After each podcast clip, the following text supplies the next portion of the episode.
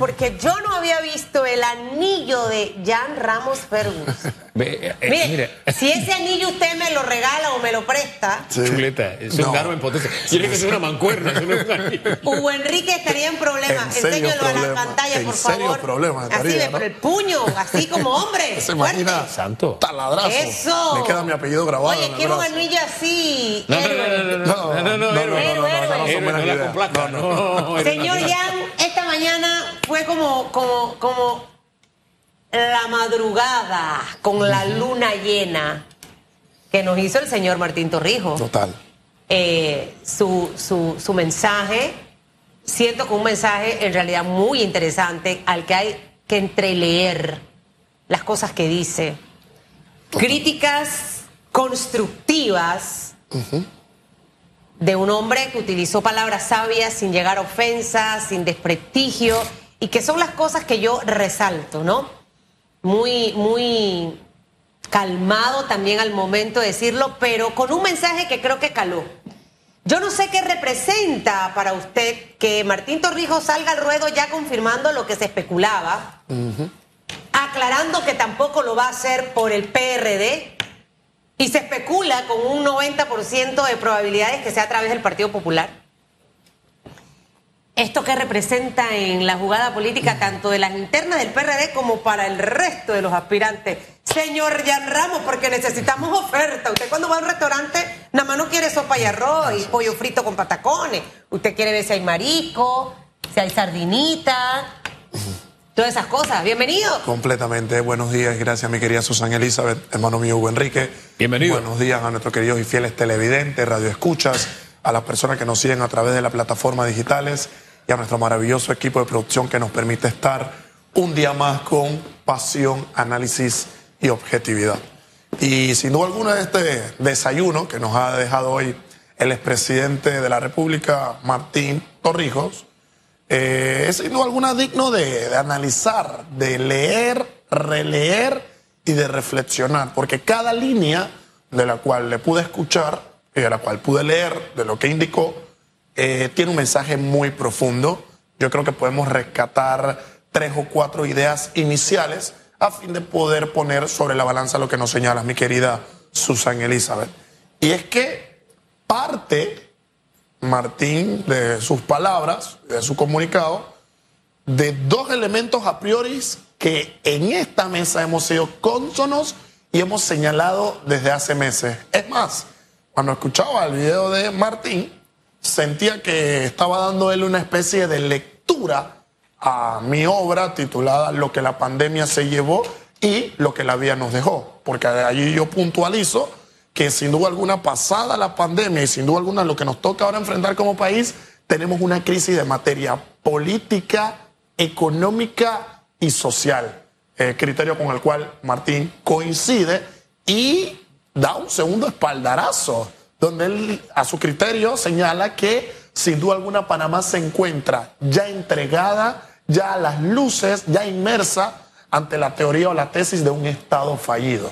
Un Estado fallido que, al ser un Estado de bienestar, ha fracasado con temas de salud, ha fracasado con temas de economía, ha fracasado con temas de seguridad, ha fracasado con la educación y más allá. Señala que la política no tiene interés alguno en salir de ese mar, de ese hueco de fracaso y prefiere por intereses propios, personales y partidistas que existen, pues seguir desarrollando la tesis de Estado fallido. Estado fallido que afecta a una sola parte de este país, a la población y a los millones de panameños y de personas extranjeras que residen en nuestro país, quienes nos vemos azotadas, quienes nos vemos golpeadas, no por la corrupción, porque yo he sido cónsul en señalar que la corrupción no es el principal problema en nuestro país.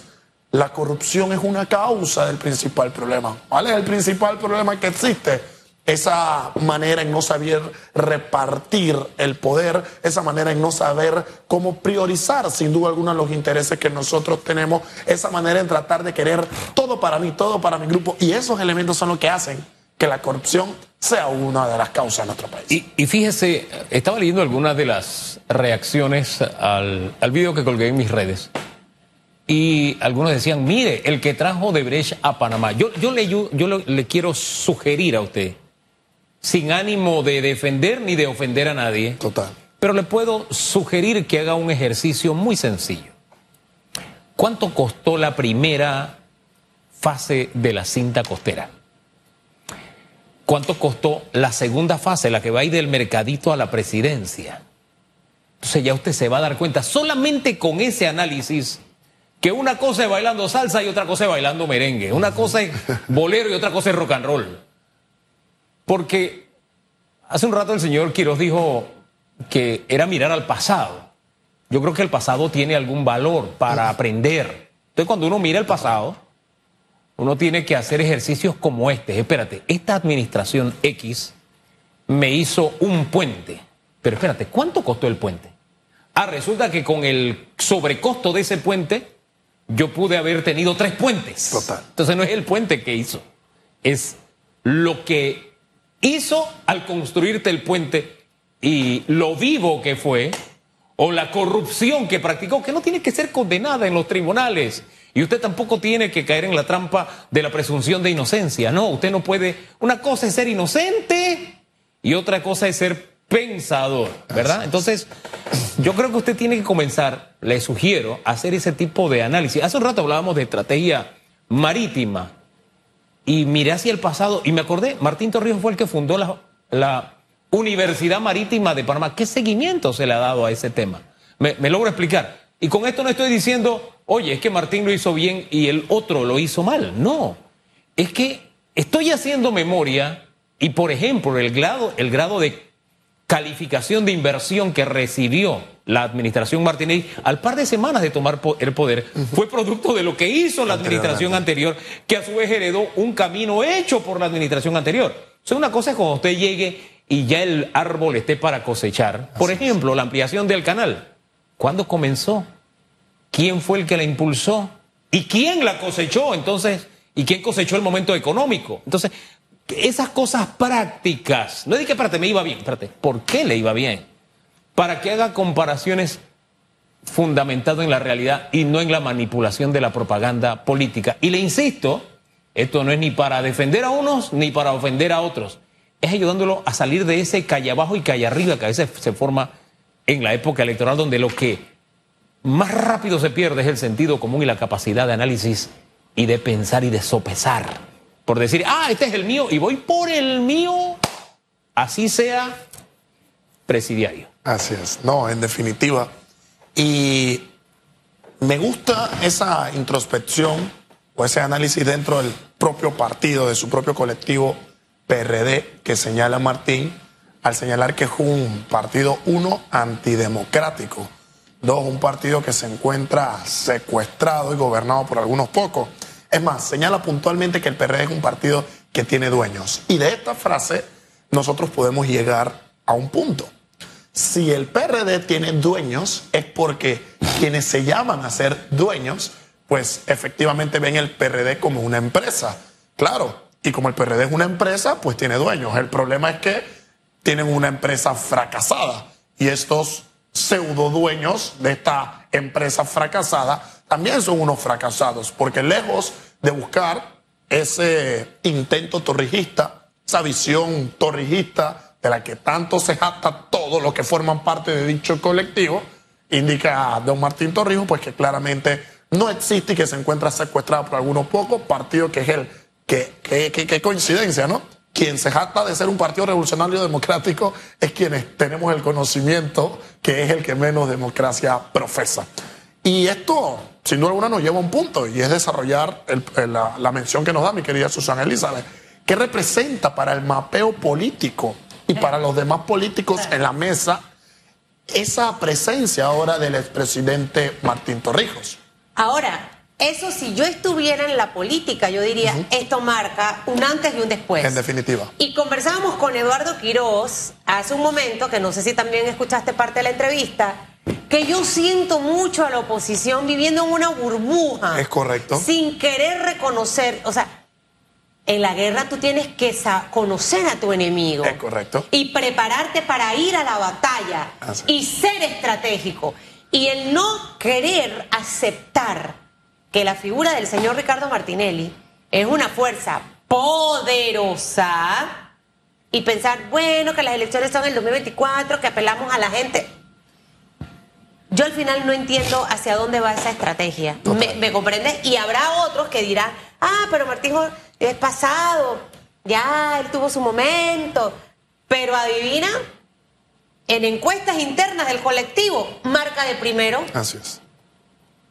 Y también por ahí han circulado unas encuestas también donde de lo ponen ahí dentro del partido político de primero. Entonces, las realidades hay que aceptarlas, prepararse a esa realidad y no vivir en una burbuja de cristal, pensando que, ah, no, eso no va a pasar. En definitiva, mira, sería algo histórico ver cómo probablemente en el 2024 dos expresidentes de este país pueden estar peleándose la silla presidencial. ¿eh? Eso marca un hito, ver cómo Martín Torrijos, desde el colectivo que lo vaya a impulsar como candidato presidencial y ver cómo Ricardo Martinelli, que sin duda alguna a él nadie le va a ganar la candidatura presidencial dentro de su propio colectivo, RM sería un, hito histórico.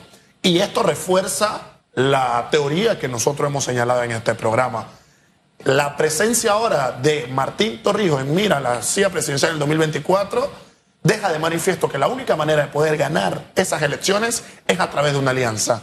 Aquí no hay manera de poder ser presidente en este país en el 2024 sin una alianza real, ideológica, con matices y una buena política marcada, porque ahora la paleta de colores, ahora el menú que, que tenemos, pues se abre de una manera tal y lo que ocurre es que estamos integrando una persona que ya fue presidente, cuenta con la experiencia, cuenta con la visión de es, o es hijo de quien es llamado el mayor o uno de los mayores visionarios que hemos tenido en nuestro país. Así que a Martín no lo podemos tomar con una soguita, no lo podemos minusvalorar o no podemos creer que es cosa del pasado. Más allá, luego del mensaje que leí y que escuché el día de hoy, creo que conoce comprende realmente, uno, cuál es el escenario en el cual nos encontramos y dos, esperemos que cuente ¿Con qué? Con las soluciones pertinentes y con la intención de implementar políticas públicas para poder hacerle frente a todos los problemas que tenemos como panameños. Ya lo sabemos y lo dejó de manifiesto. ¿eh? Hizo una identificación categórica de cada uno de los problemas que nos encierran. Ahora es, ¿cómo se estará enrumbando, perfilando una alianza estratégica que efectivamente pueda responder a qué? A todos los problemas que Martín nos ha dejado sobre la mesa. Ese es el mapeo que debemos de ir viendo. Esa realidad de la que le hablamos al señor Quirós, que a veces siento que los políticos están un poquito en negación. El que menos está en negación así es Lombana y Juan Diego con la realidad de don Ricardo Martinelli, me refiero a eso. Totalmente. El resto, no sé, están como que, como que no se atreven, con un poco de temor, una excesiva prudencia, no sé si es el temor a, ay, me, me le van a caer mis bienes, qué sé yo, no sé, no sé, la verdad que no sé, no, no, prefiero no interpretar esa realidad política, así ahora que usted habla de, de coaliciones, de alianzas, tiene una oportunidad de mostrar qué músculo político tiene en su propio partido, dentro de unos días nada más. Porque ya él, él está vendiendo una alianza con el partido que fundó Cambio Democrático, pero de la mano de Yanivel Abrego, no del actual presidente, que es el señor Rómulo Rux. Entonces, ¿qué tanto peso tiene esa realidad política llamada Ricardo Martinelli? En unos segunditos lo vamos a ver, un par de días nada más, en unas elecciones internas que tiene cambio democrático a propósito. Entonces ya tiene su alianza, en otras palabras, y vamos a ver qué tan real son esas encuestas y qué tan fuerte es ese músculo político que se supone que tiene. Hay, hay, mucha intriga, mucha intriga en base a lo que pueda ocurrir. Y yo coincido íntegramente con tu postura, mi querido Enrique. No sé si la oposición o quienes están en estos momentos caminando por la libre postulación, los otros precandidatos actuales de partidos, llámesele panameñismo, llámesele cambio democrático, no sé si están esperando algo que en política se llama el timing político, o sea, el tiempo prudente y correcto de actuar. Pero ahora, una cuestión es esperar el momento correcto y prudente para tomar una buena decisión y que la misma no sea adelantada y otro escenario es... Deja pasar el tiempo. Total, deja que el tiempo pase y vivir en Bosnia y no tomar el factor de Ricardo Martinelli como un verdadero problema, porque usted va a las calles y a usted que le dicen, si las elecciones fuesen el día de hoy, ¿quién gana? Entonces, cuando yo dejo ese factor de lado y creo, por ejemplo, que factores que apoyaron, por ejemplo, un tercer puesto de Ricardo Lombana en las elecciones pasadas, como lo fue la no reelección, etcétera, esa burbuja o ese escenario en el que nos encontrábamos ya pasó. La realidad de las elecciones generales anteriores no es la realidad que estamos teniendo hoy. Entonces, hay que priorizar dos puntos. Uno, ¿qué tiene más peso? ¿Mi interés personal de llegar a una silla presidencial o el interés de la nación. Entonces, si yo no estoy en la capacidad y en la humildad de reconocer que solo efectivamente no, llego a ningún lugar, claro. flaco favor le estoy haciendo a que se mantengan las prácticas que existen. Usted ha mencionado algo importante y yo lo veo dentro de muchos grupos. De hecho, escuchaba al señor Quiroz cuando hubo, le, no sé quién le preguntó con quién conversaría y dijo, nunca con el PRD ni con Gaby Carrizo, pero sí con otro grupo. Otro. Y yo le decía, está el señor Blandón, entonces hay un montón más. Al final, si yo estoy pensando en Panamá, me va a tocar, por eso que no soy política, pero me toca sentarme con el diablo. Totalmente. Así como decía Jesús, eh, Hugo, que Jesús se sentaba con Judas. Eh, ese don no lo tenemos todos, yo no pudiera hacer eso. Pero para el bien común del país, habría que hacerlo. Vamos a ver hasta dónde ese ego de quiero ser presidente es despojado. Total. Mientras tanto, usted siga viviendo de pasión, ¿le parece? De pasiones vivimos los seres humanos, así es. De pasiones, de pasiones y de pasiones. Yo espero mi anillo, un anillo como el de mi querido Jan. Usted sabe, en Colón yo he vivido experiencias maravillosas. A propósito de anillos que usted está esperando que le lleguen de Colón. En, en Colón me tocó manejar, operar una grúa ¿Usted ha, operado una grúa pórtico? Sí. En Colón, precisamente. Una experiencia única. Mover un contenedor. y lo movió. Sea seria, claro que sí. No se cayó. Claro. Ahí está mi red social. Eso fue antes de las redes, antes de la pandemia. Fue tremenda experiencia. Pero con ayuda. ¿De quién? Lo orientaron. Pero claro, son profesionales los que están ahí y la mayoría son colonenses a propósito. Y qué bien lo hacen. Así que un saludo a la gente de Colón. También lo quiero ver Hay gente de Colón que no necesariamente cumple su palabra. Pero para eso están los Juliancitos que sí cumplen su palabra. En fin. Hugo, ¿sabes? Ahora que me lo, me lo imaginé con la grúa, me encantaría verlo en una yegua salvaje, de esas de allá de Coiba. ¿Sí? Sí, sí, sí. Ver ¿Qué, ¿Qué imaginación tiene usted? Sí, sí, sí, sí, sí. Usted sabe que yo me. a mí una vez fui abanderada y el caballo que me dieron eso fue épico. Lastimosamente en ese momento, la gente. Ah, ese fue el día que la salvó el héroe nacional. El héroe. En ah. vez la gente de grabar, la gente fue a mi auxilio. en vez de agarrar un celular y ponerse a grabar, porque las imágenes son. Ese es mi siguiente especial. Todo por un like se llama. O sea, en vez de auxiliar a alguien, de ayudarlo, tres, cuatro, cinco, diez personas filmando. ¿Qué pasa? Nos estamos insensibilizando. no sé, algo nos está pasando como seres humanos. Una, vez me, una vez me estrellé también con un, un eh, carrito, ¿cómo se llaman estos los carritos? Los go-karts. Y hasta el casco se me salió de la cabeza, voló. Fue horrible. Y el héroe nacional la voz fue a salvar. Fue a salvarme, pero yo estaba turulata y nadie me grabó tampoco.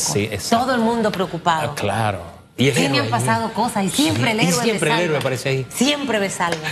¿Cómo me ha salvado el héroe? Por algo es el héroe. Oiga, celebrando el mes de la mujer, oye, presenta el segundo especial de gala. Oye, mujer, más nominadas están listas para compartir contigo sus historias, su fuerza y el cariño detrás de cada misión. Mañana es 8 de marzo. Y a las 7 de la noche en la pantalla de Oye, usted tiene que ver este especial. Canal 7, lo busca allí. Le va a encantar. Hay una producción de nivel hecha por ese equipo. Oiga, mañana inaugura el Mundial de Béisbol. Ahí está Panamá, ahí, está, Somos Potencia. Y no vamos a tener radiografía en RPC Radio. Probablemente no, porque comienza a las 5.45 que jugamos con, eh, con China Taipei y en la noche jugamos con Países Bajos. Pero temprano en radiografía, probablemente, si el partido se ha extendido, no estaremos. Mañana es un día poderoso. Total. Mañana llega el anillo. No, me y no el de j Hasta mañana, bendición. Esto fue Radiografía